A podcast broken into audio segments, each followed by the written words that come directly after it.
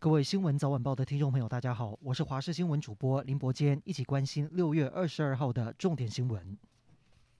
中央流行疫情指挥中心今天宣布，新增七十八例本土确诊，一例境外移入，另外新增六例死亡，当中有两例是士林某护理之家群聚感染的住民，都有慢性疾病，而且长期洗肾。不过整体来说，疫情有明显下降的趋势。只是问到能不能分县市降级，指挥官陈时中还是认为要全国一致，明天中午会向大家报告。接种疫苗之后死亡案例频传，指挥中心今天公布，在新增三十五例死亡，有三例仅四十和五十岁。另外，在南部也传出死亡案例，台南一名九十二岁的阿嬷，十七号接种疫苗之后，在昨天突然瘫软中风，今天过世。屏东则是出现两例八十六岁的妇人，分别有高血压病史和肝硬化合并腹水问题，在接种疫苗之后隔天过世。另外，在高雄也有一名五十一岁的男子接种疫苗之后隔天死亡，不过他本身有冠状动脉疾病，是否跟接种疫苗有关，仍待厘清。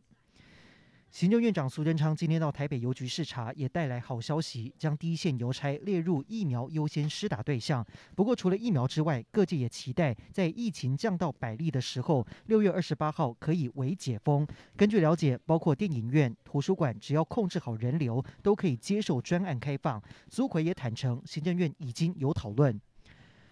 指挥中心昨天才将孕妇纳入第六类接种序位对象，与七十五岁以上的民众并列。新竹市政府在昨天紧急通知，全市的准妈妈今天开始打疫苗，还能自选 AZ 还是莫德纳。高雄市政府也抢先宣布，第六类孕妇二十三号开始可以打莫德纳，但是指挥中心在早上的记者会立刻打脸，说只有一到三类才能打莫德纳，第六类孕妇只能施打 AZ 疫苗。但是过了不到半小时，指挥中心又马上改口。说第六类孕妇经过医师评估，可以选择要打 AZ 或莫德纳。转弯之快，让外界怀疑是否是为了高雄市量身定做的陈其迈条款。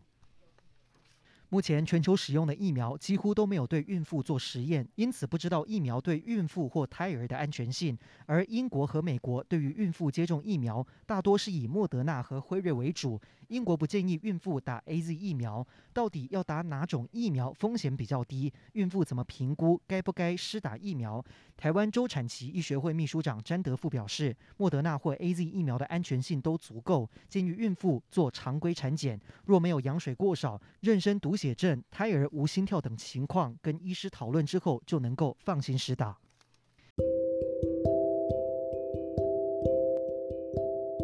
以上就是这一节的新闻内容，感谢您的收听，我们再会。